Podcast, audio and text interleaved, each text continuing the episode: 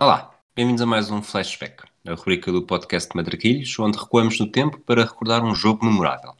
Hoje vamos viajar até 15 de março de 1994, no estádio Ulrich Aberland, na Alemanha, no dia em que o Leverkusen e o Benfica empataram a 4 golos num jogo de loucos que garantiu o apuramento da equipa portuguesa para as meias finais da Taça das Taças. Eu sou o Rui Silva e o convidado deste programa é o Felipe Inglês.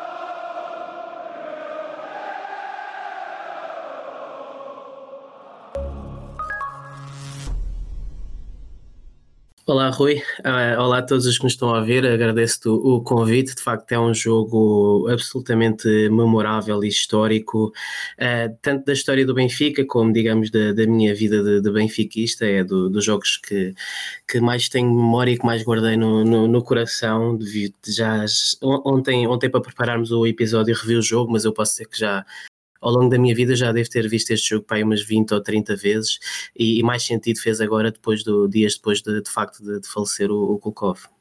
Achas que é o jogo mais, enigma, uh, mais carismático do Kulkov em Portugal? Uh, sim, sim, eu penso que sim. De facto, ele tem, tem outro golo absolutamente memorável, que é quando marca o golo ao Arsenal uh, em Highbury, em 91. Uh, Também já fizemos aqui eu e tu no, no flashback praticamente há um ano, foi no dia 1 de novembro de 2019 que o episódio saiu. Olha, engraçado, por acaso não tinha ideia de fazer exatamente quase um ano, mas, mas de facto lá está. É, é curioso que de facto o Kulkov tem estado presente nestas nossas conversas. Uh, mas penso sim, se tivermos que eleger um jogo, eu diria que de facto este terá sido o jogo mais memorável. O Kulkov é engraçado que as pessoas hoje em dia se calhar não fazem ideia, mas o Kulkov veio para o Benfica teoricamente como substituto do Ricardo Gomes. Uh, a ideia era de facto ele vir como defesa central, mas rapidamente percebeu que, que ele jogava bem melhor mais à frente, mais adiantado no campo. E, e, de facto eu diria que ele não está, digamos, ao longo destes anos ele não ficou uh, naquela galeria dos notáveis, porque depois tem uma saída para o Porto e obviamente que isso mancha sempre um bocadinho, uh, digamos, o, o, o imaginário não é do, do, jogador, mas não haja dúvida que, que é, um, é um mais um dos elementos absolutamente mágicos de, de, deste Benfica, que é o Benfica da minha infância, que é um Benfica que, que moldou o meu benfiquismo, que é, que é, é uma equipa que eu adoro. De facto, devemos falar disso sobre o jogo, mas era uma equipa que não tinha medo, que se agigantava na, nestes jogos grandes. Um, e de facto, o Benfica do início dos anos 90 está carregado de jogos absolutamente épicos, uh, e este é, este é sem dúvida um deles. Tu achas que o, o Kukov, pronto, como disseste, está no, no tal gol Arsenal, faz dois golos neste jogo uh, ao Leverkusen, é também associado ao momento de viragem nesta temporada 93-94, quando depois da derrota 5-2 em Setúbal, o Tony começa a jogar com o Kulkov à frente da defesa para, para ganhar estabilidade. Tu já disseste que o Kulkov não é necessariamente lembrado como na galeria dos notáveis, mas que importância lhe darias nos anos que esteve, em, que esteve na luz, que foi 91 a 94. Portanto, apesar de tudo, não foram muitos e mesmo assim consegue estar ligado a, dois momentos específicos e a um mais prolongado uh, que entram na história do clube.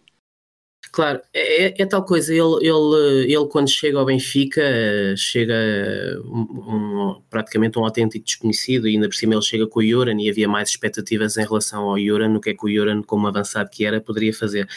Uh, de facto, a, passagem dele poderia ter sido discreta, ele de facto era um jogador uh, discreto, um, mas ele foi crescendo, foi crescendo ao longo dos anos e não acho dúvida que ao início, nas primeiras duas épocas, estaria um bocadinho tapado pelo, pelo Paulo Sousa, quanto mais o Paulo Sousa cresceu enquanto jogador, mais o Kulkov ficou um bocado na, na retaguarda, embora esteja sempre muito presente, tanto na, na época 91-92 como na 92-93, na 93-94, como se, conforme sai o Paulo Sousa, ele torna-se um jogador absolutamente fundamental, especialmente depois desse descalabro, não é? Portanto, ao início ele ainda não joga tanto, o Benfica tem aquele descalabro em Setúbal perto de 5 a 2 e o Tony percebeu que de facto teria que colocar ali um tampão à frente da, da defesa e, e, era um jogador único, quer dizer, o Benfica neste plantel 93-94 não tinha mais ninguém que não fosse o Kulkov e, e era o que permitia aos outros todos da frente, aquele talento absolutamente incrível de Rui Costa, João Pinto, Paneiras e etc., atacarem, é saberem que havia ali um Kolkov a, a varrer, uma espécie de, de Petit, de Ravi Garcia, este trinco um, que é, às vezes é, pode, umas pessoas acham que é uma posição um bocado limitada, mas por outro lado também é fundamental para permitir que depois os outros ataquem. O, o como se costuma dizer, o carregador de piano, é? era o que o Kolkov era. Muito bem. Vamos avançar para o jogo, uh, para as equipas do jogo. Tenho aqui um pequeno BI do Leverkusen, que Leverkusen era este. Uh, estava na Taça das Taças depois de ter vencido a Taça da Alemanha em 93, numa final contra a equipa de reservas do Hertha de Berlim, decidida por um gol de Ulf Kirsten aos 77 minutos. Uh, era orientado pelo sérvio Dragoslav Stepanovic e teve um percurso nesta Taça da Alemanha irrepreensível, sofrendo apenas um gol na caminhada. Venceu o Bergdorf por 3-1 na primeira eliminatória e depois levou melhor sobre o Kaiserslautern por 1-0, o Heilbronn por 2-0, a equipa principal do Hertha de Berlim por 1-0, o Zeiss Siena por 2-0 e o Eintracht Frankfurt por 3-0. Era uma equipa que tinha jogadores como Ulf Kirsten, Andreas Thom, Johan Lupesco e Christian Worns e que era capitaneada por um jogador também mítico, talvez da nossa infância, chamado Frank Foda. Tinha sido quinto na Bundesliga na época anterior, estava a caminho de terminar na terceira posição, a 4 pontos do Kaiserslautern e a 5 do campeão Bayern Munique, e nesta edição da Taça das Taças já tinha superado os cheques do Zobroyovka Brno com 5-0 no agregado e os gregos do Panathinaikos com uma vitória por 4-1 na Grécia e uma derrota por 2-1 em casa. Eh, Kirsten era naturalmente o melhor marcador também nesta campanha europeia com 3 golos. A pergunta que te faço é quão esquisito é uma equipa ganhar a Taça da Alemanha contra uma equipa de reservas na final depois de no percurso já ter eliminado a equipa principal? É verdade, tu ontem estavas-me a contar isso. Epá, isso é uma história absolutamente inacreditável. Deve ser algo uh, único na, na história do, do, futebol europeu ou até mundial. Não sei se será, mas, mas não, não dará longe disso. De facto, é incrível. Eu sabia que na, em Espanha existe uma final de uma Copa do Rei bastante famosa.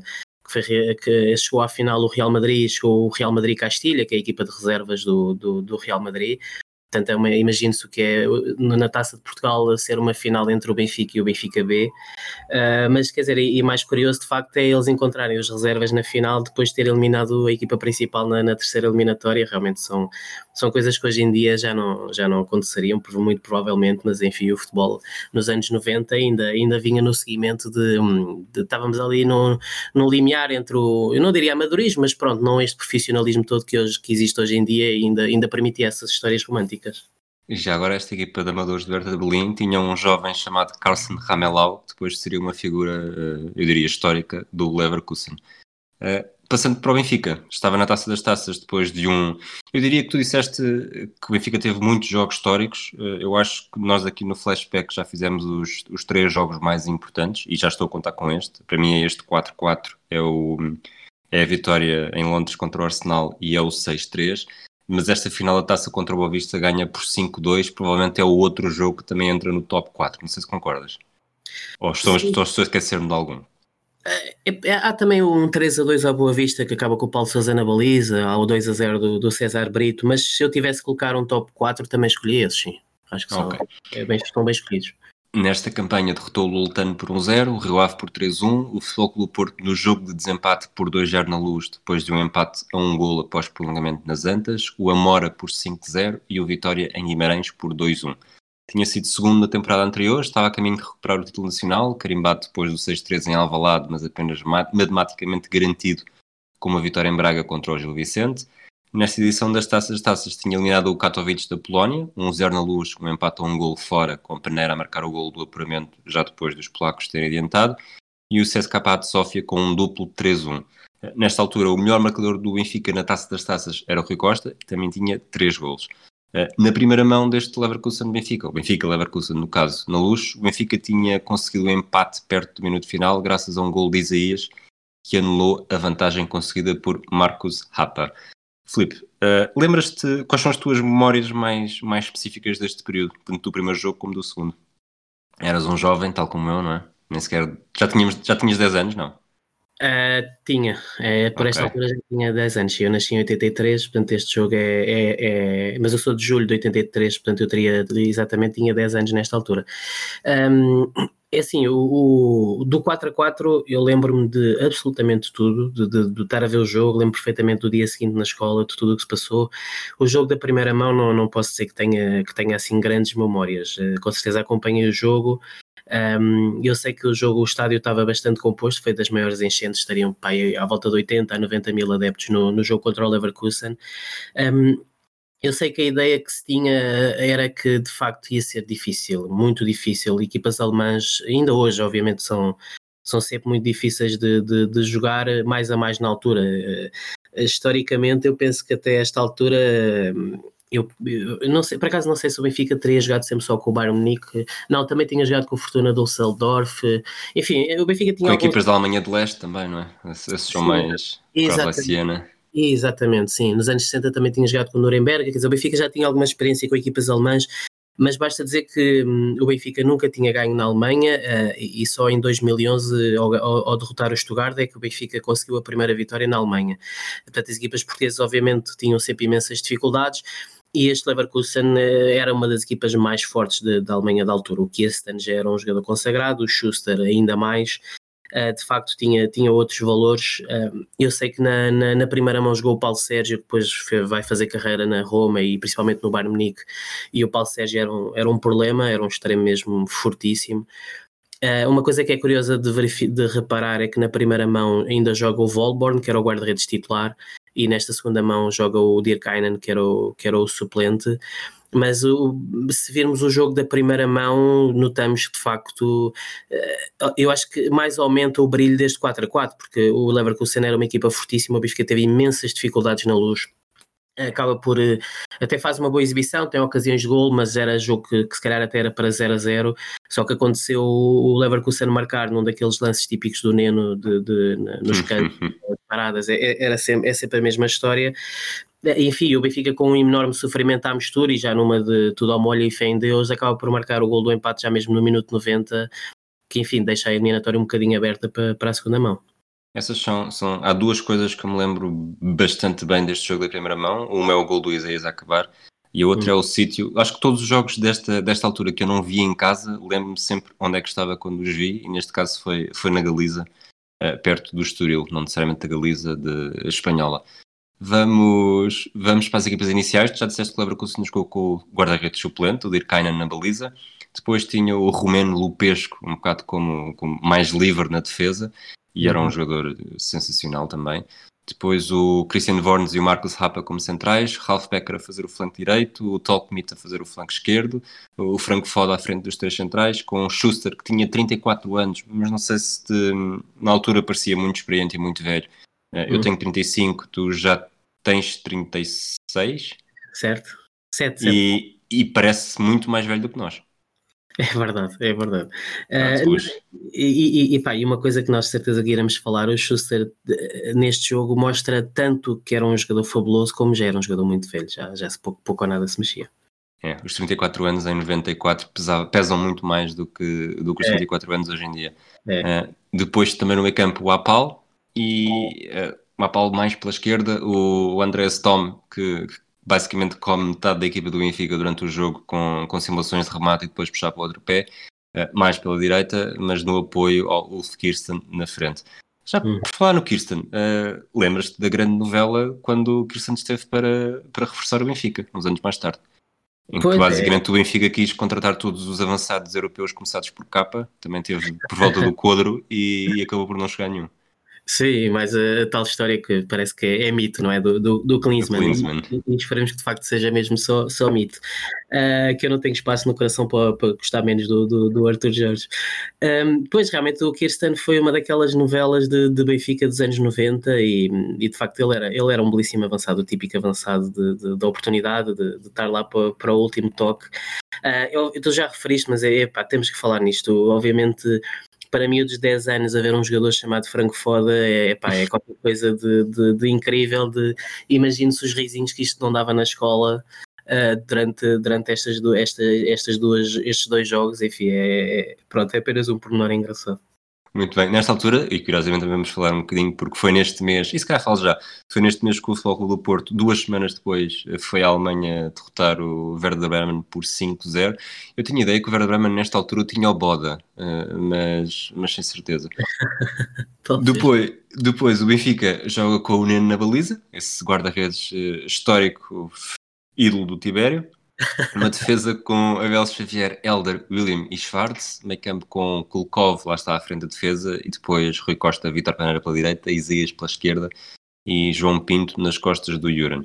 Este é o Benfica de uma temporada que, numa pré-época que começou com, com uma ameaça de razia ainda maior do que, do que foi, acabaram por sair o Paulo Sousa e o Pacheco, eh, futre em circunstâncias diferentes, podiam ter sido mais jogadores e ainda assim uh, olhamos, já disseste isso há pouco também, olhamos para esta equipa e sobretudo do meio campo para a frente é difícil ficar indiferente à, à, qualidade.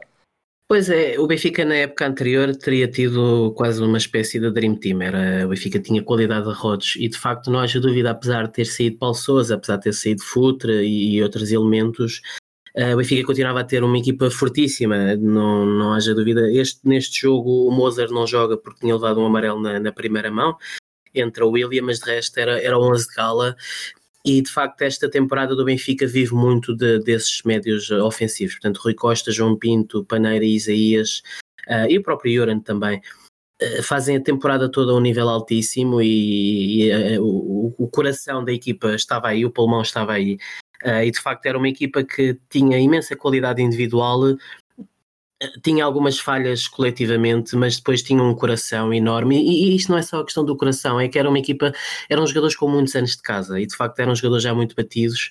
Um, eram jogadores com muita experiência e que, e que, se agigantavam muito nestes jogos, nestes jogos grandes, o que me fazia ainda mais admirar. Eu costumo dizer que isto para mim são, são os meus heróis de, de banda desenhada. Eu, quando era miúdo, porque isto parece literalmente a história do, do que o vilão parece que está sempre, vai sempre ganhar e depois no fim, no fim o, os meus super-heróis davam a volta e conseguiam estes resultados absolutamente épicos, mas de facto é, é um Benfica absolutamente fantástico. Muito bem. O árbitro era o escocês James McCluskey. Reparei ontem também que o quarto árbitro era um velho conhecido do foco do Porto chamado Hugh Dallas, eh, conhecido uhum. por outro jogo na Alemanha seis anos mais tarde entre o Bayern e os Dragões. Uhum. Tu enviaste-me uns vídeos de daqueles, daquele, daquele teu fabuloso espólio uh, de arquivo de, do pré-jogo. Uh, salientei aqui algumas palavras. O Paneira diz que o Benfica tem de adotar um sistema ofensivo porque tem jogadores com, com mobilidade, não são fortes em termos físicos, mas, mas têm a sua arma que é a técnica. Portanto, já aqui se falava já quer dizer, sobretudo nesta altura falava-se da força da técnica contra a técnica da força, não é? Exato. O João Pinto dizia, garantia que iam trabalhar para vencer, o Rui Costa prometia que iam, que iam afirmar-se, até porque não podiam chegar à Alemanha e ser coitadinhos só por estarem a jogar aí, e o treinador, o Tony, queria partir com determinação, vontade e personalidade de uma equipa e de um clube que tem um passado grande e que o quer tornar ainda maior. Vês alguma diferença neste tipo de diálogo com, com o que se viu nos últimos anos? Cada vez que o Benfica joga na Europa?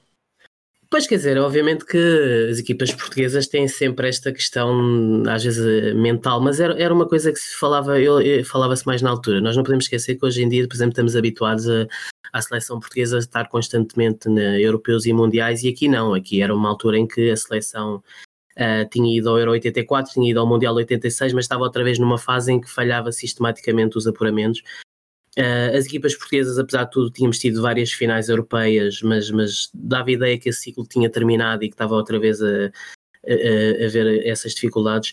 Eu, eu, eu, quero é dizer isto, eu acho que de facto ver estes jogadores a falar, a comparar com os. Para já, os jogadores, infelizmente, hoje em dia poucas oportunidades têm para falar mas tirando o João Pinto, tem ali aquelas declarações um bocadinho mais uh, básicas. É, é, há muito sumo no, no, que eles dizem. É muito engraçado ver o Paneira admitir que, que, não são tão fortes fisicamente, mas têm que ter técnica, têm velocidade. O Rui Costa com a história de não, não poder ser os coitadinhos. Mesmo o Tony tem declarações muito interessantes uh, e isto mostra o que de facto era o que era o mindset da, da equipa para este jogo, é que de facto a chave para, para, para a eliminatória era o Benfica ir sem medos, quer dizer, se o Benfica fosse a medo, o Benfica ia ser engolido pelo Leverkusen. E o que esta equipa do Benfica tinha que perceber é que, em termos de qualidade, não ficava nada atrás do, do Leverkusen e, portanto, se jogasse desinibido, teria boas possibilidades de passar. há muito, o estádio não é muito grande nesta altura, pelo que li seriam 20 mil pessoas, uh, muitos portugueses nas bancadas, ouve-se ouve durante o jogo. Uh, há um lance na segunda parte, que é um remate do Juran, e, e, se lê pelo menos dois cartazes, um deles é uh, Vieira do Minho, apoio ao Benfica, o outro é Praia das Maçãs, apoio ao Benfica. acaba por ser também um, um, um, ritual de cada vez que, sobretudo o Benfica, quando se joga em França e Alemanha, há sempre um grande peso de adeptos portugueses. Sem dúvida. E hum, eu, eu, eu, e provavelmente tu também terás visto a versão que está no, no YouTube, que é a versão da RTP Memória, uh, mas eu tenho, eu tenho a versão mesmo original da, da RTP e isso mostra o, digamos, o pré-jogo. Conforme as equipas entram em campo, já a bancada central vê-se que havia imensos benfiquistas. Um, e conforme as equipas entram em campo, o, o estádio encheu-se de fumos vermelhos, ou seja, te imaginar, por exemplo, aquelas, aquelas imagens dos estádios do, do, do, do, dos estádios gregos, do Olympiacos, fica aquilo tudo cheio de fumos vermelhos, e embora as duas equipas equipem de vermelho, eu penso que seriam de adeptos do Benfica, o que deu um ambiente absolutamente incrível e obviamente isso dá imensa confiança aos jogadores do Benfica. De facto, não haja dúvida que sempre que as equipas portuguesas vão lá fora podem contar com, com, o apoio dos imigrantes, mas eu diria que especialmente o Benfica tem sempre um apoio incrível em todos os estádios e, e obviamente que isso deve, deve ter dado confiança aos jogadores do Benfica sentirem que, que estavam muito, muito apoiados no estádio. Falando, entrando no jogo, uh, esta primeira parte só tem um gol, a segunda parte é muito mais caótica nesse, e épica nesse sentido, com sete, mas numa análise mais geral, acaba por ser uma primeira parte muito bem não diria muito bem disputada necessariamente, mas com muitos momentos interessantes. Uh, sim, sem dúvida. O, o, o, o que nós sentimos é um jogo jogado a uma velocidade estonteante, digamos, talvez à exceção do, do Schuster, que era assim um elemento mais parado, mas atenção, o Schuster uh, sempre que tocava na bola, os passos saíam sempre perfeitos e de facto era, era claramente o estratega do, do Leverkusen. Mas é, nós percebemos de facto, apesar de na primeira parte só, só ir existir um golo, Uh, rapidamente, logo aos 10, 15 minutos, já se percebia que, que era jogo para poder ter muitos gols, porque é jogado uh, a uma velocidade incrível, é bola cá, bola lá. Um, eu acho que o Benfica, ao longo de todo o jogo, foi sempre um bocado precipitado. Eu acho que o facto do Benfica se sentir eh, que estava atrás na, na eliminatória Uh, aconteceu muitas vezes os jogadores do Benfica falharem passos que, que, em condições normais se calhar não falavam, não falhavam. Uh, mas, mas o, e, e, o Leverkusen também jogou uma velocidade estonteante. Acho que de facto, se isto fosse uma equipa italiana, tinha abordado este jogo de uma maneira diferente. O Leverkusen não. O Leverkusen, se calhar, eh, de forma, como dizia o Tony, um bocado arrogante, tentou. Uh, eu não diria esmagar o Benfica, mas acho que claramente eles acharam que, que, que, iam, que tinham que jogar de forma rápida e veloz e iam acabar por marcar golos mas é de facto é uma primeira parte com imensas ocasiões. O jogo vai acabar 4 a 4 e, e, e tendo em conta ocasiões, que até podia ter acabado 8 a 8, porque de facto as duas equipas, a parte ofensiva foi muito superior à parte defensiva, não haja dúvida. Há uma coisa que se falava muito nesta altura, provavelmente também te lembras, eh, até porque isso eh, será eterno, que é o Isaías precisava de 10 remates para, para fazer um gol. E, e talvez a pensar nisso, vi a primeira parte com muito mais atenção, porque ele faz o primeiro remate aos 7 minutos, desvia em Becker e defesa Becker e obriga o guarda-redes a uma defesa complicada para canto. Uh, no minuto a seguir, o Isaías remata torto à entrada da área, portanto, 8 minutos, 2 remates. Aos 14 minutos faz o terceiro remate novamente contra o adversário. Aos 16 minutos faz o quarto remate novamente contra o adversário. E até ao final da primeira parte ainda vai fazer mais um remate uh, já dentro da área e também ao lado. É estranho que num jogo com o Isaías a rematar tanto, como era suposto e, e quase tradicional em jogos de Isaías do Benfica, uh, num jogo com 4 gols, o Isaías não marca nenhum. É, e curiosamente destes tais jogos épicos que estávamos a falar do Benfica de início dos anos 90, se calhar este é o único em que ele não marca. Uh, mas de, e, e por acaso é, acaba por não fazer assim uma exibição por além, tal como por exemplo o João Pinto. Um, só que a questão é que lá está, o Isaías hoje em dia, se calhar as pessoas já se, não, já se esquecem que o Isaías na altura não era um completo amado do, dos adeptos do Benfica. Isto é um bocado como a, como a mítica história do Nené, que, que o terceiro anel não achava muita piada que ele sujava os calços, que não sujava os calções, e a questão do Isaías era essa, é que de facto o Isaías uh, precisava de, de 10 remates, e muitas vezes os remates saíam por, por cima, iam para o terceiro anel, mas depois metia as bolas lá dentro. E, e o, o, o, dos jogadores que eu sempre mais admirei, e se calhar o meu, o meu ídolo de infância era de facto o Isaías, uh, porque eu, eu, eu admiro e eu adoro um jogador que não tem medo nenhum. E o Isaías não tinha medo de nada. O Isaías podiam-lhe pôr a jogar na, nas antas no, com, com aquelas histórias da, Cariolina no balneário, podiam pô-lo a jogar em Inglaterra, na Alemanha. O Isaías não tinha absolutamente medo de nada. Era um jogador que de facto uma parte mental uh, fortíssima uh, e, e, lá está, e como não tinha medo de nada, ele, ele rematava a baliza e ele sabia que muita, na maior parte das vezes não ia, não ia falhar, mas ele sabia que havia uma delas que acabava por entrar e se calhar muitas vezes decidia o jogo. Uh, e pronto, mas desta vez de facto não, não, não acertou nenhuma vez na baliza. Um, estamos a, nesta primeira parte, sobretudo, estamos a fazer um bocadinho mais, mais desorganizado, porque depois na, na segunda parte temos tantos golos para falar que vai ser mais, mais detalhado. Mas já falaste do Schuster, já falámos do Kirsten, já falámos também um bocadinho do Lupesco. Eu acho que o, e também falámos do quarto nome, o Andrés Tom, mas é, é dele que eu quero falar. Acabava por ser aqui um bocadinho o joker na equipa, porque tanto desequilibrava na direita, como depois, uh, se fosse preciso, ia à esquerda também, e desequilibrava pelo corredor central. Uh, era um jogador da, da Alemanha de Leste, foi um dos primeiros uh, virar para uma equipa, para uma equipa, ex-equipa já depois da, da reunificação. Antes, depois da queda do muro, antes da reunificação, foi um dos primeiros jogadores a sair, um dos primeiros jogadores a ser internacional para a Alemanha unificada e, e realmente era um jogador com muita qualidade que se muito em campo. Sem dúvida, de facto é do, provavelmente se calhar é o melhor jogador em campo da parte do, do Leverkusen, uh, exatamente porque ele caía para as alas e, e o Benfica teve sempre imensa dificuldade em, em saber lidar com isso. Uh, de facto, a defesa do Benfica era um bocado estática, não é? E o Tom jogava ali nas entrelinhas e colocou imensa dificuldade. Um, eu, acho que, de facto, esta equipa do, do Leverkusen, uh, quem passou completamente ao lado foram os, os laterais ofensivos, o Tolmkit na esquerda e o Becker na direita, passaram mesmo muito ao lado do jogo mas de resto é uma, é uma defesa, era uma defesa forte, era um meio campo com, com, com um estratega, um organizador que é o Schuster, o Pavel Apal se calhar também não terá feito de, das melhores exibições de, da sua vida. E pá, e depois tinha um Kirsten que, isso obviamente vimos durante o jogo, é, era um jogador a fazer-me lembrar um bocado o Filipe Inzaghi, quer dizer, jogava ali na, no limite do fora de jogo, estava ali para o, para o último toque e era um, era um goleador, mas de facto o Tom foi provavelmente o jogador que mais dificuldades criou, criou o Benfica, na, na, principalmente nesta primeira parte. Por falar em Kirsten ser goleador, vamos falar do gol aos 24 minutos. O Christian tem 1,72m e marcou um gol praticamente em cima da linha da pequena área, quase sem precisar de saltar num, num lance, e já agora faço já essa, essa introdução, há um canto da direita, é o Tom que bate o canto, a bola regressa ao, ao alemão, e na insistência, depois de deixar Rui Costa fora do lance, simulando, simulando hum, lá está, o gesto técnico, o gesto habitual dele, uh, puxa para dentro, deixa o Rui Costa fora, completamente fora do lance e faz uma trivela, portanto já existia nesta altura e não apenas com o Drolovic, uh, para o coração da área, onde o Kirsten não precisa quase tirar os pés do chão, num golo que é. Eu acho que se, olharmos só para este ano, não precisamos olhar para os outros, é, é quase um golo típico com, com o Neno a apanhar a papéis, eh, como, como se seria tantas vezes neste. Já tinha sido, por exemplo, do Benfica Sporting com o golo do Figo, e, e seria novamente no Sporting Benfica no 6-3 uh, golos deste género em que, em que parecia que havia sempre alguma coisa a falhar nas bolas paradas.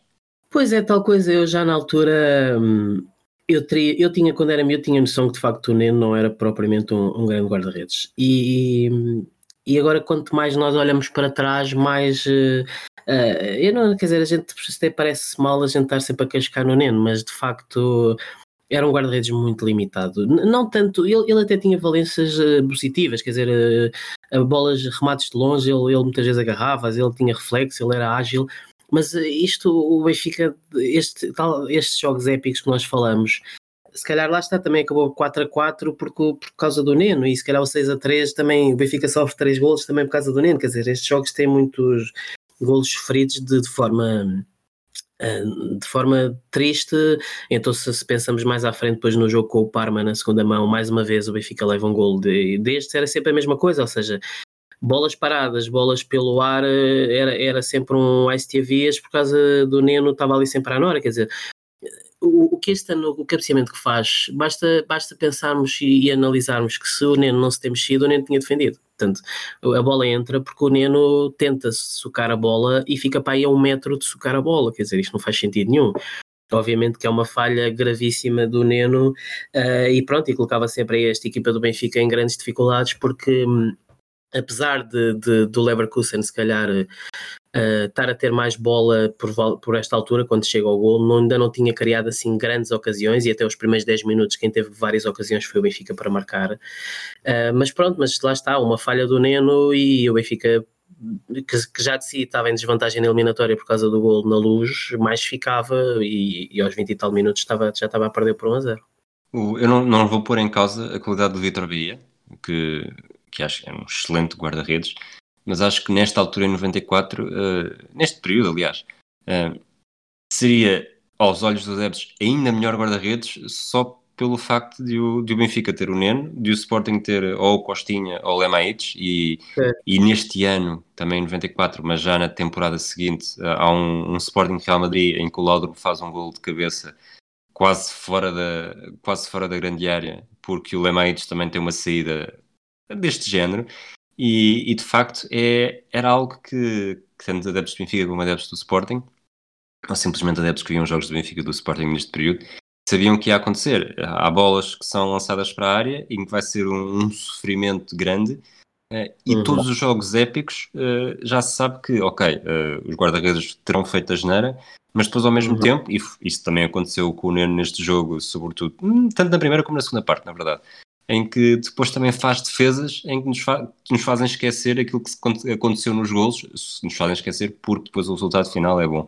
Mas, mas é do género, com um jogo ser épico, além do de meterem a pata na poça como metem sempre, como metiam sempre, eh, depois têm lances em que também brilham e, e nesta primeira parte tem, tem várias saídas a fazer a mancha com tanto com o Tom como com como com o Kirsten, cada um deles uh, a surgir isolado na área, uh, em que o Neno faz bem a mancha e, e, brilha, não é?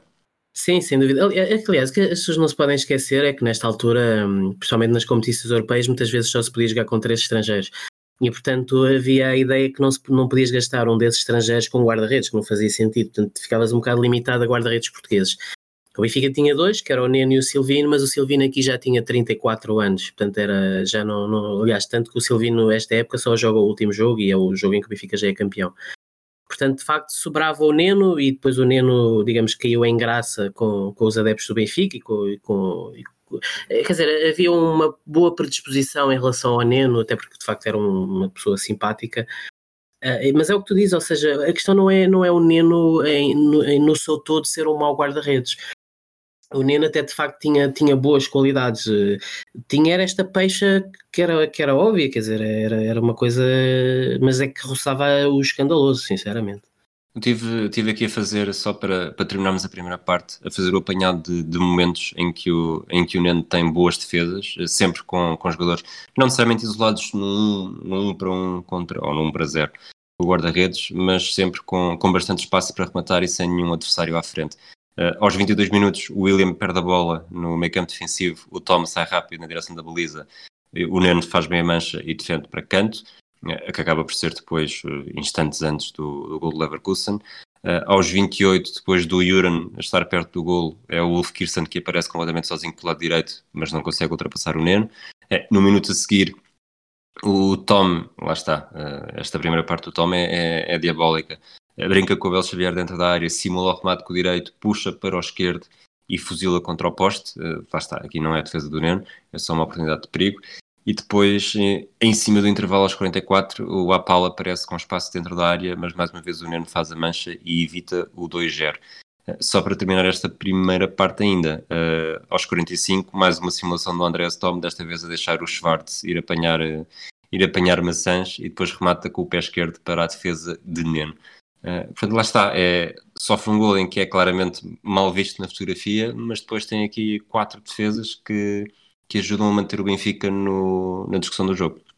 Sem dúvida. Uh, de facto, a ideia que fica desta, desta primeira parte, fazendo assim um apanhado geral, é que os primeiros 10 minutos são claramente o Benfica. O Benfica tem ali de duas ou três ocasiões, não diria claríssimas, mas boas ocasiões, o tal remate do Isaías que, que, sai, que, que tem um ressalto e que o Dirkainen defende para canto, ali uma outra ocasião boa, o Panera também tem um, um remate bastante perigoso, que mais uma vez o Dirkainen defende com os pés, Uh, depois há o golo e de facto a equipa do Benfica sofreu um bocado na, na, no, no, até, até ao intervalo, porque de facto o Leverkusen foi somando, somando ocasiões e o Neno, vamos ser francos, lá está, segura, segura, segura o resultado, tirando essa bola à barra que enfim era, era um míssil de tal maneira que não, não havia nada a fazer se tem entrado. De resto, é de facto é ele que, que defende. Por acaso é curioso que tanto o Neno como o Dirkainen tinham uma técnica de defesa bastante semelhante é, é que eles não seguravam a bola, eles não, não esmorravam a bola, defendiam sempre de mão aberta, o que depois criava ressaltos. Uh, e é curioso que, de facto, eu, eu acho que o Neno e o Dirkainen eram guarda-redes muito semelhantes, uh, porque depois vamos ver também o Dirkainen nas bolas por ar, por ar também muitas vezes tinha dificuldade, mas de facto é uma primeira parte jogada a uma velocidade estonteante, uh, em que acabamos por dizer que se calhar o resultado de facto era justo, o Leverkusen ia para o intervalo a ganhar 1 a 0. Muito bem. A segunda parte começa com, com um livre direto do Abel Xavier, um remate muito longe para uma defesa simples do, do Einen, e depois aos 50 minutos, um lance que eu partilhei no Twitter, daquilo que, que lhe apelidei uma roleta russa do Kulkov sobre o Schuster, que talvez tenha sido o primeiro grande momento do Kulkov no jogo, e isso tendo em conta que vimos este jogo também um bocadinho motivados pela, pela morte do Kulkov, acaba por ficar também aqui a, a, ideia de que, lá está, ele não era só um posto de força, não era só um jogador que servia ali de tampão, era algo que já trazia do Spartak Moscou, que era a capacidade de sair a jogar uh, com muita técnica e muito talento. Sem dúvida, de facto não, não podemos reduzir o Kulkov a ser um destruidor, ele sabia jogar, ele inclusive ele acaba, eu por acaso não tenho ideia, mas acho que ele acaba se calhar a sua carreira no Benfica em três épocas marca se calhar uns 10 golos, não, não, não andará muito longe disso, era um jogador que, que sabia jogar com, com a bola nos pés e, e sabia fazer os equilíbrios. Era um jogador, eh, como eu disse, era um jogador de facto passava às vezes despercebido, mas, mas eh, muitas vezes esses jogadores são, são os mais fundamentais. Uh, eu acho engraçado o Miguel Prates dizer no início do, do, do, no do jogo que o Benfica não pode desistir de lutar. E, isto, e já agora dizer uma coisa: na altura, quando falámos do Arsenal Benfica há um ano atrás, eu disse que hum, para mim o Arsenal Benfica tinha ficado eh, intimamente ligado ao Rui Tovar. Uh, aos comentários dele, e para mim este jogo é sempre com a voz do, do Miguel Prates. Tu disseste o nome do estádio, o Ricardo Arland, e eu não consigo dizer este nome sem pensar no Miguel Prates a, a uhum. dizê-lo ou, ou Dirk Einen, quer dizer, há aqui expressões que, que, que eu só consigo ouvi-las com a voz do Miguel Prates. Este jogo para mim é o Miguel Prates. Um, este início de segunda parte, eu diria que é, é, a única altura do jogo em que de facto são provavelmente estes 10 minutos da segunda parte são os 10 minutos mais calmos e equilibrados do jogo. É a única altura do jogo em que nós vemos e não diríamos que, que ia haver uma avalanche de golos. Não haja dúvida que o Leverkusen tenta, tenta partir para esta segunda parte já mais na expectativa, a tentar meter gelo, e o Benfica, por outro lado, quer fazer as coisas demasiado rápido. Faz muito, há muito passo falhado, há muita precipitação e de facto é, é, até, é até, até começar a avalanche de golos, de facto é, uma, é, um, é um jogo muito mais equilibrado. Temos o sexto remate do Isaías aos 52 minutos, uma defesa incomodada do Aynan, depois na recarga é o Rui Costa que tem um remate muito torto, e aos 57 minutos, pouco antes do, do 2-0, um cruzamento de Becker ao segundo poste, com o Abel Xavier é surpreendido nas costas e o Kirsten falha o 2-0 por, por centímetros, eh, que é certo é que depois é. no. Diz, diz. Não, é, é só dizer que eu acho, eu acho imenso curioso, eh, depois desse remate, o Miguel Prates dizer que, que se tem sido 2 a 0, tudo poderia ter ficado terminado. Mal ele adivinhava o que é que ainda vinha aí para a frente. É, e logo no minuto seguinte, o, numa jogada onde a defesa do Benfica não fica nada bem na fotografia, uh, quase nem, nem sequer é simples perceber exatamente onde é que é a culpa. O que me pareceu mais. Uh, dois jogadores que me pareceram mais que ficam pior na fotografia é o Helder que está muito disposicionado, que sobe demasiado para, para fazer oposição ao, ao, ao Schuster, não, ao Tom, e o Abel uhum. Xavier que, que não cumpre a linha do fora de jogo e permite que o, que o Schuster se desmarque uh, pelo meio da defesa do Benfica, num golo muito parecido com um do Benfica depois mais tarde, e, e o Tom faz, a desmarcação, faz o passe uh, a rasgar perfeito e o Schuster um, no, frente a frente com o Neno, desta vez uh, leva a melhor, faz o 2-0 e lá está. Poderia pensar-se que uma equipa portuguesa a perder na Alemanha por 2-0 uh, seria o, o fim da eliminatória. Claro, até porque lá está, estava a ser tudo o que nós achávamos que, que, que dizemos entre as equipas portuguesas e as equipas estrangeiras, especialmente as alemãs, é, e o Miguel Pratos mais à frente, de forma premonitória, vai dizer isso, é, é, é, a questão da finalização, ou seja, tinha havido ocasiões para o Benfica, tinha havido ocasiões para o Leverkusen, o que estava a acontecer é que de facto era o Leverkusen que estava a marcar e já tinha marcado dois, e o Benfica já tinha tido as ocasiões e não as marcava. Eh, de facto, há ali uma falha na, na, defesa, no centro da defesa. O Schuster surge isolado, mas também temos que dar mérito. De facto, é uma boa, é uma boa jogada do, rápida do, do Leverkusen a marcar, o, a marcar a falta. Bom, e o Schuster que, que, dizemos que, que, era lento, afinal eh, surgiu ali na, na grande área e faz o 2 a 0 e se calhar com certeza muita gente achou tanto de parte do, do, dos alemães como da nossa parte que, que, pronto, estava tudo terminado, obviamente que, que, o Benfica não ia conseguir reagir e acabar por cair nos quartos de final da, desta Taça das Taças. Eu nesta altura fui portanto vi depois os, os minutos seguintes e voltei para trás para tirar exatamente o, o cronómetro do, do YouTube para ver exatamente quanto tempo é que tinha passado Uh, o, o, no vídeo do YouTube, o Schuster marca o 2-0 aos 58 minutos e 46 segundos, e exatamente 2 minutos e 23 segundos depois já estava 2 igual.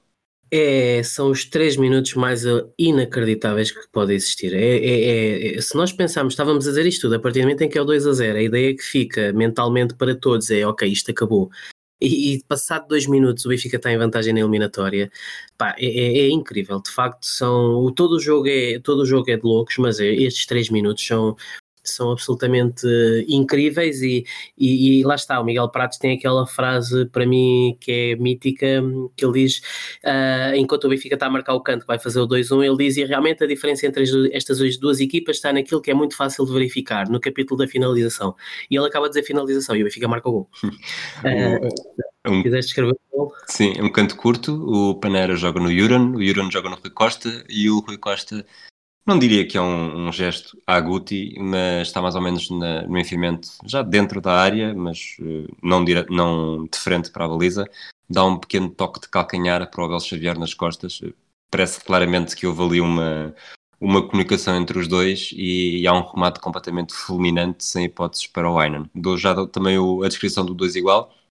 As imagens, portanto, vê-se o gol, vê-se os festejos, quando voltamos ao direto, é exatamente no momento em que o Cristiano Vorns cede o pontapé de canto na esquerda, portanto, o primeiro canto foi na direita, agora é na esquerda. Uh, o Rui Costa marca, marca o canto para a área diretamente, desta vez, e o João Pinto ao primeiro poste, uh, portanto, mais um jogador que tem 1,71m. Uh, uhum. O Aynan fica mal, faz de neno, não consegue socar a bola a tempo e, e o João Pinto desvia ao primeiro poste com a bola a passar uh, praticamente por cima da cabeça do Lupesco e está feito o 2-2 e como tu disseste, uh, em dois, pouco mais de dois minutos uh, o Benfica fica, passa de uma desvantagem de 2-0 para uma vantagem eliminatória. É, e portanto, lá está, quem está, quem está se por exemplo, quem seja mais jovem e não tenha vivido isto ao vivo, imaginem a emoção que não está a ser o que não, a emoção que não foi de facto viver este jogo do 2-0 e aparece, dá vontade de tirar tudo para, para o chão e para o lixo e dizer ok, esquece, acabou. E de repente é isto, quer dizer, é canto para o Benfica e o, o Abel Xavier dá uma biqueirada, o Abel Xavier que ainda por cima se calhar era o patinho feio desta equipa e, e, o início da reviravolta curiosamente começa é com ele, dá uma biqueirada lá para dentro, um remate fortíssimo Uh, nós estamos a ver as repetições, o, portanto, a imagem mostra, mostra a bancada do Benfica, de um dos setores do, do Benfica a festejar, dá várias repetições e quando regressa ao jogo está o Benfica já a ganhar um novo canto, nem sabemos muito bem como, mas ganha, ganha um novo canto. O Miguel Pratos diz é realmente um jogo de grande intensidade, grande entusiasmo aqui no Ricardo Arlande e o Rui Costa marca o canto, o João Pinto antecipa-se e faz o 2 a 2. Uh, é, lá está, eu mais uma vez, agora, a partir de agora, eu tenho que dizer muitas vezes uh, os comentários do Miguel Pratos são lindíssimos. Diz a equipa portuguesa está na frente, está na frente. E quer dizer, do nada o Benfica fazia o 2 a 2, ficava em vantagem por causa do, dos golos de fora. E aqui sim já começávamos a ter todos noção que, que este era um jogo especial, era um jogo diferente dos outros, era um jogo de, de, de loucura, de, de golos, em que o ataque, os ataques iam ser muito mais fortes que as defesas também lá está com a ajuda dos guarda-redes, porque de facto tanto um como o outro tinham limitações óbvias e, e, as, e os jogadores começaram a explorar isso. E enfim, faltava meia hora de jogo e ia ser uma meia hora de loucos. O, exatamente, essa, essa frase é outra do Miguel Pratos, quando falaste em premonição, foi a, acho que foi a única frase do Miguel Pratos que eu tirei por acaso. quando ele diz uhum. vai ser uma maior final de grande espetáculo, não temos dúvidas. E, e, de facto, se houve 4 golos nos primeiros 60 minutos, teríamos 4 golos nos, nos últimos 30 minutos. Uh, depois, 60 minutos, o jogo tem uma fase talvez um bocadinho mais, mais calma uh, e até porque não podia ser, não podia manter este ritmo para sempre. Aos 66 minutos, o Leverkusen faz uma dupla substituição, que nesta altura significava escutar as substituições. Acaba por ser o, os dois, vamos chamar laterais, eh, um mais ofensivo que o outro, que são substituídos. Saem o Tolkmit e o Becker. Entram o Fischer, uh, Fischer para o lugar do Becker na direita, o Paulo Sérgio para o lugar do Tolkmit na esquerda. O Paulo Sérgio muito mais adiantado, o Apal acaba por recuar ali para a posição mais, mais defensiva. O Lupesco começa a jogar na posição mais adiantada também, a, controlar o, o, o, ataque do Leverkusen mais, mais no meio campo e não tanto na defesa. Pareceu uma troca direta com, com o Franco Foda e prometo que não estou a, não fui buscar este detalhe só para poder dizer o nome mais uma vez. E, e de facto nota-se, eh, e há de se notar mais à frente, não tanto necessariamente aqui, que o, que o Leverkusen começa a explorar muito o lado esquerdo do ataque com o Paulo Sérgio a, a desequilibrar com o Abel Xavier pela frente.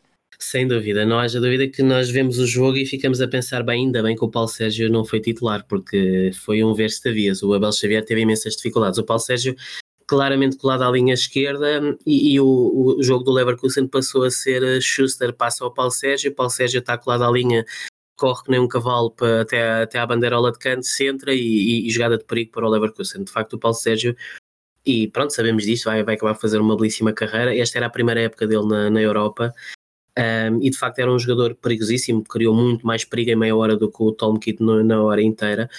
Uh, por esta altura eu tenho que referir, uh, a realização começa a mostrar imagens muito bonitas de adeptos do Benfica. Há uma imagem de um adepto do Benfica em que ele está a gritar só mais um, só mais um e a dançar, que eu acho lindíssima. Há outra imagem que mostra outro adepto do Benfica com, com uma águia gigante, um cartaz com, com uma águia gigante são imagens muito bonitas e mostra de facto como os adeptos estavam a viver, a viver este jogo, já a sentir que de facto era um jogo absolutamente mítico e, e especial. Mas de facto é uma altura do jogo em que muito aberta, em que eh, já começa a não haver tática, essa é outra expressão que o, o Miguel Pratos diz na, por, por, esta altura, que já não há tática que resista, em que as duas equipas já se estão a lançar um, de, de quase de, de, cabeça uma para cima da outra. Neste aspecto, se calhar o Benfica não, não geriu o jogo da melhor maneira como devia ter gerido, mas também depois o Leverkusen à frente também não gera muito bem o jogo. Era de facto um jogo absolutamente épico. O Leverkusen ganhou, começou a ganhar muitos cantos nesta altura e, sobretudo, os que eram marcados pelo Schuster à esquerda tinham sempre muito perigo, sobretudo naqueles cantos pingados que nem sequer, é, nem sequer bate com força. Um, num deles, o Fischer remata para, a cabeceia para uma, uma grande defesa do Neno. E, e, dois minutos depois, aos 78, uh, eh, depois de um canto para o Leverkusen, o Benfica sai rápido para o contra-ataque. O Rui Costa vai pela esquerda, abre muito bem na direita para o Kulkov, um grande passe. E, o Kulkov, um bocadinho já, já ameaçado por um, por um alemão, acaba por bater o Einan para o, o 3-2 e começa aqui a aparecer uh, o fator decisivo do Kulkov neste jogo e eu acho que é, é neste gol. Os festejos pareceram exatamente iguais ao gol do, ao gol do Kulkov em Londres, que é uma, uma excelente jogada de ataque também, que acho que acaba com o Kulkov deitado no chão com o Juran em cima dele abraçado. Por acaso, olha, agora estás a dizer isso, nunca tinha pensado, mas é verdade, por acaso são dois festejos muito semelhantes, é curioso, é. É, isso é, é, muito engraçado. Eh, de facto, sim, o Kulkov começa a ser aqui absolutamente decisivo, começa a aparecer um, isolado, ou seja, havia ali alguém do meio campo do, do, do Leverkusen que nunca acompanhou o Kulkov e o Kulkov começou a, poder surgir isolado. Este, este gol para mim é, é o Rui Costa. O Rui Costa de facto faz, um, faz uma desmarcação absolutamente fabulosa Há inclusive uma repetição que para mim é das imagens mais bonitas que, que eu tenho memória deste jogo e se calhar da história do Benfica, que é uh, a repetição que mostra para já a forma elegantíssima como o Rui Costa faz o passo. O Rui Costa de facto era um jogador. Uh, Utiliza-se muito esta expressão para de, de, de definir o Rui Costa, mas é verdade, ele era um jogador super elegante. Ele faz um passe maravilhoso e conforme ele está a correr e a fazer o passe, a repetição mostra na bancada o Gullit a correr a acompanhar a jogada. Para quem não sabe, o Gullit era o líder dos Non Boys, ou um dos líderes do Non Boys, e infelizmente uns meses depois acabaria por, por falecer uh, numa viagem de, de, carro, quando a equipa do Benfica quando o Benfica regressava de uma viagem a Split, tinha jogado com o Asduk Split na Liga dos Campeões, e ele no regresso, num, num, acidente de carro, acabou por falecer. E é absolutamente incrível como aquele Palana apanha o Rui Costa a fazer o passe e nós lá atrás vemos o Gullit está a correr na bancada a acompanhar a jogada, o que é absolutamente épico. E de facto o Benfica faz o 3 a 2, o Miguel Prates, mais uma expressão eu soubesse o que vinha, porque ele diz que parece que tudo está decidido. E lá está, da mesma maneira, quando o Leverkusen fez o 2-0, parecia que tudo teria ficado terminado, agora parecia ao contrário, não é? Quer dizer, o Benfica a fazer o 3-2, agora o Leverkusen tinha que marcar dois golos, ninguém acreditava numa coisa dessas, mas, mas ainda, ainda faltava muito jogo. Mas é obviamente um momento, obviamente, de, de euforia total. Este não é, é que lá está, é que não é apenas um 4-4 este jogo, este é um 4-4 em que em que brinca com vantagens e desvantagens e reviravoltas. Não foi o, sempre a mesma equipa a ganhar, não foi sempre a mesma equipa a estar em vantagem. Não é? Portanto, se, se tivesse sido o Benfica sempre a ganhar, nunca teria perdido a vantagem. Mas, mas assim tornou, torna muito mais interessante e lá está, eu acho que só, só quem passa por isso, quem comenta em direto, eh, é que, é que comete estes, não são necessariamente erros, mas é, é, aquilo, é a imagem que transmite. Quando estás a, a 10 minutos 11 minutos vá, do final do jogo e uma equipa está a ganhar 3-2 e tem vantagem nos golos fora, não te passa pela cabeça que, que seja muito provável que, que ainda haja mais 3 golos e, e, a equipa que está a perder ainda vai estar em vantagem, mas o que é certo é que este jogo era diferente de todos os outros. Claro, exato. Tanto, tanto, assim é que nós uh, conta-se pelos dedos das mãos jogos que acabam 4 a 4, quer dizer, obviamente nunca ninguém está à espera de, de uma coisa dessas. Ele por acaso é curioso que ele refere um, que este jogo só tem comparação com o outro que ele refere no Werder Bremen Anderlecht, uh, que acabou 5 a 3. Eu, eu curiosamente eu não fazia ideia, eu fui ver como é que foi a sequência desse jogo, mas aí não, aí foi o Anderlecht, à meia hora estava a ganhar 3 a 0 e o Werder Bremen virou para 5 a 3. O tal Werder Bremen depois perde 5 a 0 com, com, com o Porto. O Porto sim.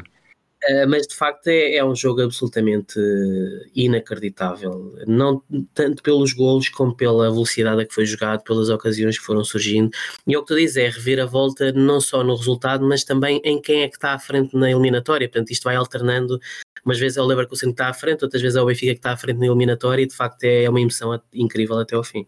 Depois, uh, este gol do Klukov é aos 78, aos 80 o Iran fica ah, vamos chamar-lhe perto do 4-2 com o remate enrolado ao segundo posto depois do Paneira ter, hum, ter cruzado da esquerda. No mesmo minuto, uh, o Paulo Sérgio ganha espaço pela esquerda, Paulo Sérgio, cá está, sempre ele, uh, cruza para a área e o Kirsten aparece rápido a desmarcar-se e a desviar de cabeça, mais uma vez praticamente sem saltar, embora aqui o lance seja completamente diferente, e também sem hipótese para o Neno. 80 minutos, tudo em aberto. Pois é, isso é, é, é, o, é o que nós falávamos, ou seja, é passe para Schuster, passa a Paulo Sérgio, Paulo Sérgio com uma velocidade estonteante ultrapassa o Abel Xavier, centra, o Kirsten sempre oportuno, sempre a jogar em antecipação, sempre a jogar ao primeiro toque, faz o 3 a 3 e pronto, o Miguel Pratos diz tudo volta a ser possível para a equipa alemã, poderão surgir mais gols em qualquer das equipas, agora sim o Miguel Pratos já estava convencido de facto que este, este jogo era diferente de todos os outros e portanto tudo poderia ser possível ele diz a tal frase: Eu penso que já não há tática que resista, veja-se o resultado. Portanto, aqui já está 3 a 3, faltam 10 minutos ou 15 minutos, um, e de facto, neste momento, tínhamos que pôr todas as possibilidades em aberto. Este jogo podia acabar 3 a 3, 4 a 4, 5 a 5, 6 a 6, quer dizer, isto era. É, os golos seguiam-se em catadupa uns atrás dos outros e de facto era, era, era algo absolutamente mágico que estávamos a viver. Eu, eu, eu, como digo, eu como criança eu lembro perfeitamente, este jogo eu lembro perfeitamente de estar a ver aqui, estar a ver em casa Uh, e eu já não, quer dizer, eu já não, eu não respirava, eu já não sabia o que é que havia de fazer. Eu, eu, eu, eu vi este jogo em pé, principalmente a segunda parte, eu já não conseguia estar sentado, eu já só andava de um lado para o outro a sofrer imenso e a não, quer dizer, não havia palavras para o que estávamos a viver. Isto de facto é, era, era um jogo épico e já todos tínhamos noção de facto que por esta altura que estávamos a viver algo de, de, de histórico, não é? Algo de, de, incrível. Sim, portanto tivemos gols aos 58, 59 e 60, agora tínhamos, estávamos com gols aos, 70, aos 78 e aos 80, e depois aos 82, novamente, Leverkusen, a insistir na esquerda, uma jogada para o Paulo Sérgio, o brasileiro ganha um canto, uh, o, é o Susser que o vai marcar, canto da esquerda, lá está, o tal canto pingado, há um primeiro desvio do Rapa, ainda antes do primeiro poste, e o Apau aparece na cara do Neno desviar.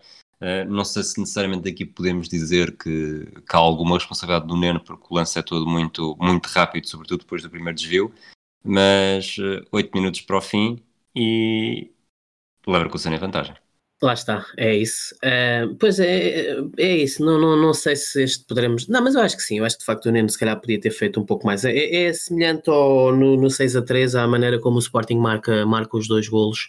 Ou seja, bastava colocar ali um jogador eh, em frente ao Neno e, e o Neno ficava sempre. Eh, quer dizer, não, não, se, não se assumia e muitas vezes não chegava à bola com a mão, onde os outros chegavam com, de cabeça. Um, pronto, o Pavel Apal, que tinha passado um bocado ao lado do jogo, acaba por fazer aqui o 4 a 3 e, portanto, em 5 minutos o, o Leverkusen tinha virado outra vez a eliminatória a seu favor.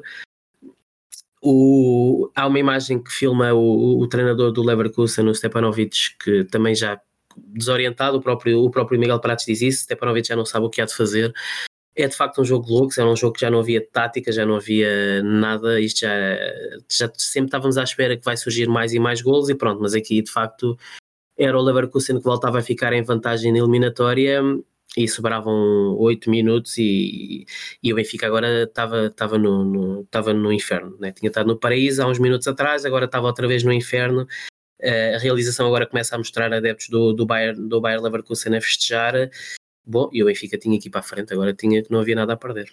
Depois, pouco tempo depois, temos o sétimo e acho último remate do Isias no jogo, eh, muito por cima, mas sofre um desvio. Dá origem a uma série de, de vários cantos consecutivos a favor do Benfica, onde o, o perigo nunca é, nunca é muito grande, mas aos 85 minutos o Benfica chega ao, chega ao 4-4, eh, uma jogada que é iniciada pelo Kulkov a meio do meio campo defensivo, sai em progressão, entra no, passa a linha intermediária, como dizem os, os relatadores na rádio, uh, lança o João Pinto. O próprio Kulkov continua a movimentação para provocar o desequilíbrio. O João Pinto desenvencilha-se da marcação e acaba, os dois acabam por, eh, por quase fazer um, um, um, X, não é? O João Pinto da esquerda para o meio, o Kulkov da direita para o meio, uh, uns metros mais à frente, uh, e o Kulkov explora forma perfeita o espaço que havia nas costas do, da defesa alemã, um bocadinho parecido com, com a desmarcação do Schuster no 2-0. Uh, o João Pinto também não tem problema nenhum em fazer o passe perfeito. E, e o Kulkov, uh, não sei se concordas comigo, que aquela bola sai com uma trajetória muito esquisita, uh, uma bicarada para o 4-4. Exatamente, é curioso que o Abel Xavier marca de, de, biqueira e o Kulkov também faz um remate assim de biqueira. Um, se calhar o, o Dirkainen um, um bocadinho mal batido, não sei, enfim. Um, mas de facto o João Pinto que tinha passado um bocado ao lado do jogo, embora já tivesse marcado aqui o tal gol de cabeça, tem aqui uma jogada a João Pinto, não é? A finta que ele faz é absolutamente incrível, o passo que ele faz é, é de gênio, portanto percebeu perfeitamente a movimentação do Kulkov. O Kulkov, mais uma vez, tal como no outro gol que tinha marcado, foi inteligentíssimo em, em avançar pelo terreno adentro, saber que, que, havia ali alguma falha de marcação, alguém do meio campo não estava a acompanhar e a defesa não estava à espera de repente ver o Kulkov ali Uh, e pronto, e de facto é, é, é, é o. Se, se, todo este jogo foi de, podemos comparar a, a, a um orgasmo, epá, este é o momento, obviamente, de, de, da explosão autêntica, porque é o 4 a 4 e, e a 5 minutos do fim daqui sim tínhamos que sentir que, bom, que já não, não, não, não, não vamos acreditar que o Leverkusen ainda vai para para o 5 a 4. Eu, todos acreditámos que, que, enfim, que este era o momento absolutamente final deste jogo de loucos um, o, festejo do João Pinto é, é, absolutamente lindíssimo porque ele já, já festeja como uma criança aos pulos, é um, é um festejo completamente uh, puro e inocente de, de, de, quem realmente eu acho que os próprios jogadores tinham noção que hum, quer dizer, é, é, era uma loucura, quer dizer, isto tudo era absolutamente incrível, isto já não havia já não havia profissionalismo, isto, quer dizer, profissionalismo no sentido que, que isto já era futebol no seu estado puro, quer dizer, eh, de facto já não, aqui já não havia tática, já não havia inteligência fria, já não havia cinismo, de facto os jogadores entraram numa, numa avalanche de, avalanche de emoções e,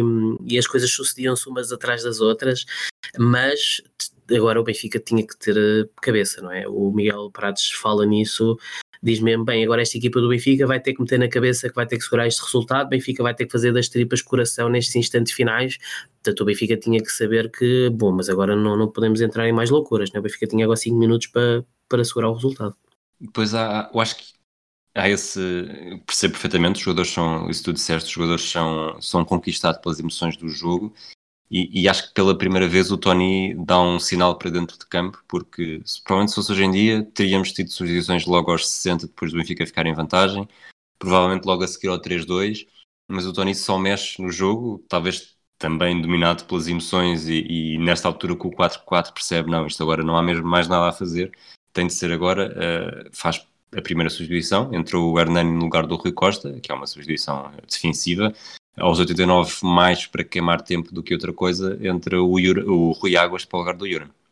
Exatamente, ou seja, esta é a altura em que, aliás, recentemente o Vitor Paneira falou sobre, falou sobre este jogo e ele conta a história engraçada de que, que o Benfica tem um lançamento de linha lateral né, já depois do 4 a 4. Tenho aqui essa frase, tenho.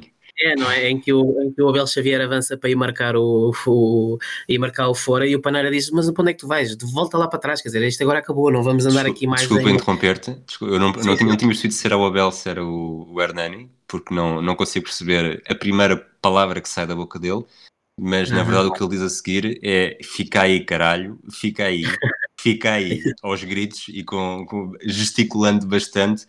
Portanto, era mesmo não era deste 11, sim, era capaz de ser o jogador mais experiente e, e lá está, também foi, é capaz de ter sido o primeiro a sentir, até porque nesta altura ele tinha levado a bola para a bandeirola de canto e depois lá está, tinha conquistado o lançamento lateral e acabou por ser o, a consciência da experiência a, a entrar em campo. Exatamente, e nós vemos estes minutos finais e, e, percebemos que finalmente a equipa do Benfica percebeu, ok, isto acabou a loucura, e vamos ter que fazer as coisas que muitas vezes tem que se fazer, que é o Paneira e o João Pinto começam a levar a, bandeira, a, a bola para a bandeira lá de canto para perder tempo. Há, há um lance à frente em que o João Pinto atira-se e começa a rebolar e a perder tempo e a fingir uma lesão tanto que ele depois levanta-se, dá cocheia tipo umas duas vezes para, para, para, fingir e depois já está a correr normal. Pronto, o Benfica percebeu que de facto tinha que pôr uma pedra final no jogo e, e de facto os jogadores aqui perceberam que não, quer dizer, não podíamos uh, continuar a atacar da maneira que estavam a atacar. O Abel Xavier e o Schwartz não podiam passar do meio, mais do meio campo. O Hernani tinha que ser o trinco que juntamente com o Kulkov, o Benfica tinha que defender com, com unhas e dentes esta, esta vantagem. E de facto o Leverkusen não, não conseguiu reagir ao 4-4 4 e não, não chega a criar verdadeiro perigo até ao apito final. Pois, eles continuavam a insistir sempre a passar a bola ao Paulo Sérgio, mas de facto já, também já tinham levado muita pancada para, para conseguir ter, e já faltava poucos minutos, para conseguir ter cabeça fria para ainda criar uma outra, outra ocasião que fosse. Portanto, eh, realmente depois do 4 a 4, o Leverkusen já pouco ou nada consegue fazer. Depois, uh, vamos, acabamos o jogo, não sei exatamente por onde é que... Começamos pelas, pelas estrelas, já falamos depois dos comentários que os jogadores fizeram, tanto no pós-jogo como ao chegar eh, ao aeroporto de Lisboa. Tu, quando fizeste o Arsenal Benfica, ainda não tínhamos esta, acho eu, não, ainda não tínhamos esta, esta atribuição de estrelas uh, 3, 4 e 5 às três melhores exibições, mas, mas também não é assim tão, tão complicado. A quem é que dás as três estrelas? As três estrelas vou dar ao, ao Juran. Uh, o Juran, curiosamente, se calhar passa um bocado despercebido, mas eu vendo o jogo todo, eu acho que o Juran foi fundamental uh, a cair para as linhas, a segurar a bola. Eu acho que de facto não é daquelas, não é daquela figura que de tempo não marca, não marca golo, mas eu acho que o Juran foi muito fundamental na, em, toda, em todo o jogo. Quatro estrelas a quem? As quatro estrelas darei ao Rui Costa, é, tanto, tanto pelos passos que faz, como pela maneira como foi segurando, segurando a bola. De facto, da mesma maneira que o Schuster era o, era o coração da, da equipa alemã, o, o, Rui Costa, neste jogo e ao longo desta época toda, era o pulmão do, do make-up ofensivo do Benfica. E de facto, e só, só aquele passo que ele faz ao Kulkov é, vale, vale todas as quatro estrelas. E finalmente as cinco? E as 5 estrelas, de uma forma emblemática, mas também de forma merecedora, do Okulkov. De facto, ele marca os dois golos, ele cresce imenso na, na, na segunda parte, mas mesmo na primeira parte, é, de facto, é o, era aquele tampão, teve que segurar, teve que correr imenso, teve que fazer faltas, teve que que de facto correr o jogo todo atrás da bola e depois teve a capacidade física e mental uh, inteligente de perceber que estava ali um filão por explorar uh, e, e, surge duas vezes isolado em frente à baliza, marca dois gols e para mim é obviamente é, é claramente a figura do jogo. Muito bem. O, o Kulkov, que é uma das pessoas, um dos jogadores do Benfica que nos vídeos que me enviaste uh, é entrevistado no aeroporto em Lisboa em que basicamente lhe perguntam Kulkov eh, dois gols importantes na Alemanha e a resposta dele foi sim, sim. Deve ter sido um sim por cada gol, não é? Exato.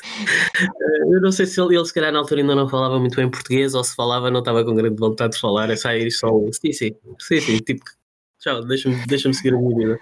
Depois, em Alemanha, o Paneira disse que o Benfica está a passar por um momento de glória. O, o João Pinto, uh, um jogo que dificilmente vamos esquecer, ou podemos esquecer, e mal sabia ele o que é que estava para passar. O Tony disse que não havia palavras para exprimir o que ia na alma e salientou a importância de não ter medo de um povo arrogante como é o alemão, ir desinibido e ter uma dinâmica de ataque. Eh, depois, já no aeroporto, eh, a, tal frase, as tais duas palavras do Kulkov, o, o Manuel Damasio a dizer que, que a mulher na altura depois começou a rezar, mas ele que sempre teve confiança para confiança no apuramento e não sei se te reparaste, o jornalista que estava lá do, do lado direito dele era o Nuno Matos eh, da Antena 1. Não sei se é, na altura e... estava na Antena 1, mas, mas um Nuno Matos bastante mais novo do que aquele que, que nos habituámos a, a, ver e ouvir, sobretudo a ouvir nos últimos anos. É sim senhor, é por acaso, é sim senhor ele, é. é depois, muito engraçado.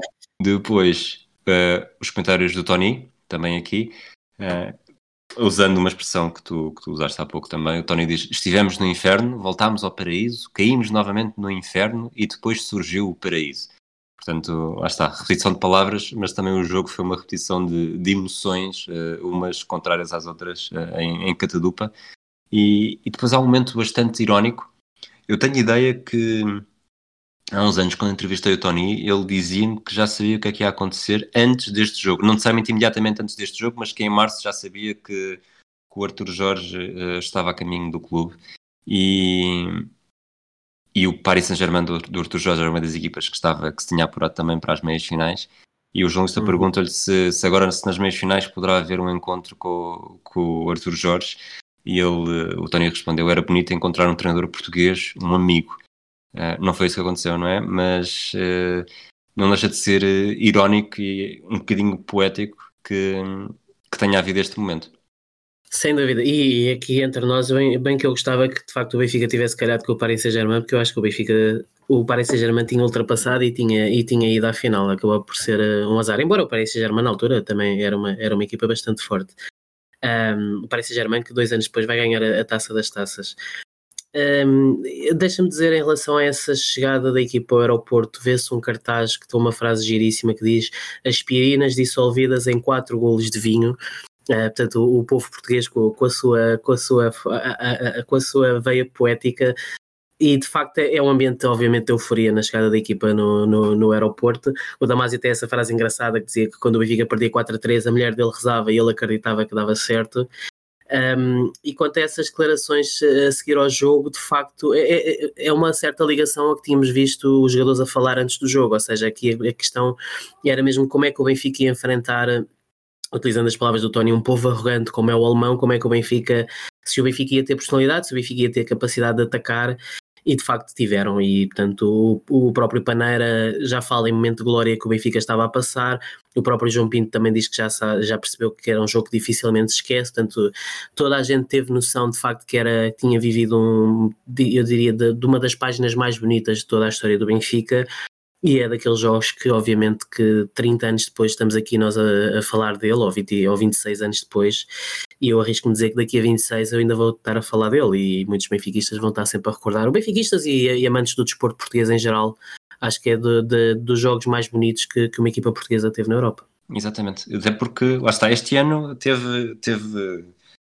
teve grandes jogos. Acho que esta temporada 93-94, de toda a década de 90, é a mais é assim, é especial para mim porque é, acho que é a primeira que eu vi mesmo quase jornada a jornada, apaixonadamente, a sofrer, uh, não só com, com a equipa portuguesa, mas também com as equipas portuguesas na Europa. E, e o facto de ter sido a primeira cassete do jogo que eu tive, uh, cassete do jogo, do jornal do jogo no final da temporada, e que depois revia tantas vezes, que acaba por há uma, há uma parte de memória do momento e depois o resto também de memória composta, construída por, por ter continuado a ver aqueles lances e, e jogos nos anos seguintes, mas, mas este jogo é, é claramente uh, um, dos, um dos expoentes máximos desta temporada. Uh, eh, 15 dias depois, lá está, que falei há pouco, o Futebol Porto goleia o Werder Bremen na Alemanha por 5-0, mais um, um momento histórico para, para o futebol português depois temos o, temos o 6-3. neste campeonato já falámos, temos também o 5-2 do Vitória ao Benfica, temos o, o 3-3 no, no Porto Benfica a abrir o campeonato. Uh, temos toda a rábula do, do Sporting com o Casino de Salzburgo, o Robson e o Sherbakov, também tudo muito ligado, uh, que torna uhum. depois o Benfica Sporting uh, mais, mais comovente pela forma como o Figo festeja o golo e o dedica ao Sherbakov. Acho que é mesmo uma época muito rica, que, que para o Benfica acaba muito bem com o 6-3 e com o título, mas que especificamente na Taça das Taças há uma vitória, depois não é o Paris Saint-Germain que lhe calha, calha com o Parma, uh, há um 2-1 na primeira mão e depois em Itália eliminado por um gol do Sensini, uh, um Parma que depois perderia a final com o Arsenal que tinha eliminado o Paris Saint-Germain. O Arsenal que, que, acaba por beneficiar, e nós falámos disso no jogo de, de 91 do Arsenal-Benfica, que a derrota contra o Benfica acabou por eh, fazer os ingleses perceber que, que era preciso mudar alguma coisa no seu comportamento europeu e esta vitória de 94 uh, é entendida como, como a conclusão uh, do que, do que da, da, tal mudança de comportamento que tinha sido provocada pelo Benfica. Portanto, há aqui uma, há alguma ironia também na forma como estes dois acontecimentos estão ligados. Uhum. Concordo a 100%. Eu acho que esta época, é, para mim, é absolutamente mítica, obviamente, enquanto benfiquista, mas de facto é uma época em que os três grandes uh, têm os três equipas muito fortes. O Sporting tinha uma equipa fortíssima neste ano. Uh, de facto, na, na, naquela travessia de 18 anos do Sporting, de se calhar esta época em que o Sporting podia perfeitamente ter sido campeão, um, o, Porto, o Porto continuava sempre absolutamente competitivo, aliás, basta ver que estamos aqui numa fase de. A seguir vem o Penta e antes tinha sido bicampeão, portanto, este é o único ano nesse período em que o Porto não, não é campeão. Um, Junto-me a ti em dizer que adoro a cassete do, do jogo de, desta temporada, também revi tanta, tanta, tanta vez. Aliás, eu, eu já disse isto na altura quando foi do Arsenal Benfica. Uh, eu, eu, passei, portanto, dos meus 11 aos 21 anos sem, sem ver o Benfica a ser campeão e o Benfica claramente na pior fase da, da sua história. E eu passei esses 10 anos a rever estes jogos, a rever o 6 a 3, o 4 a 4, o 3 a 1 Arsenal, o 6 a 3. Um, pronto, dizer-te que de facto, na, depois nas meias finais o Benfica encontrou o Parma, para quem, para quem não, não, não tem noção, o Parma na altura era uma espécie de Chelsea de, de agora, ou Manchester City de agora, ou seja, era um clube com, com capacidade financeira fortíssima, cheio de craques como o Asprilha e o Brolin e o Sensini e, e por aí afora. Uh, o Benfica fez uma exibição gigantesca na luz, ganhou 2-1.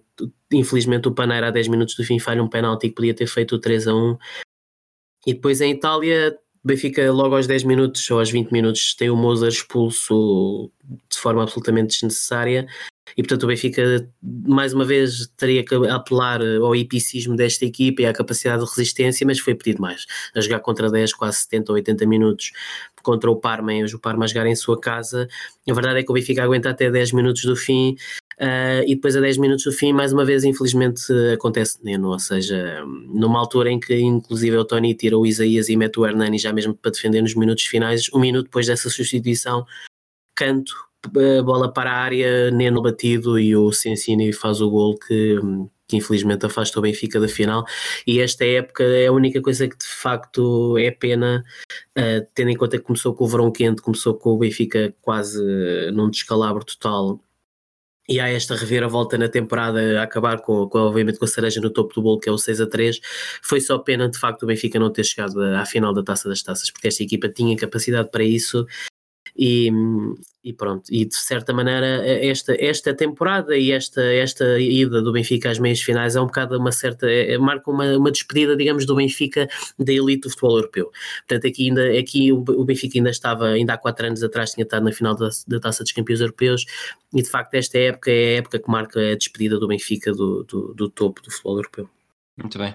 Eu acho que fechamos o episódio. Não sei se tens mais algum comentário a fazer sobre, sobre a importância deste jogo, ou o legado do jogo, ou mesmo sobre o Kulkov. Eh, não, eu penso que já é, é, o que referimos. É, obviamente é um jogo absolutamente mítico. O, o Kulkov está muito envolvido neste jogo. Um, obviamente que é como digo, não, não, não vou esconder que na altura conforme, mas atenção, o Kulkov, o Kulkov foi dispensado pelo Benfica, tanto o Kulkov como o Joran, devido aos problemas disciplinares, o Benfica resolveu dispensar os dois jogadores e, e, o Porto, o Pita Costa tinha muito esta coisa de, obviamente, de querer aproveitar o que o Benfica larga para, para depois, com aquela forma irónica, mostrar que, que o Benfica estava errado. Portanto, obviamente, o Kulkov nestes anos todos não me ficou no coração por esse motivo, obviamente, porque depois saiu para, saiu para o Porto, ainda fez uma temporada no Porto, tanto ele como o Joran depois foram campeões no Porto.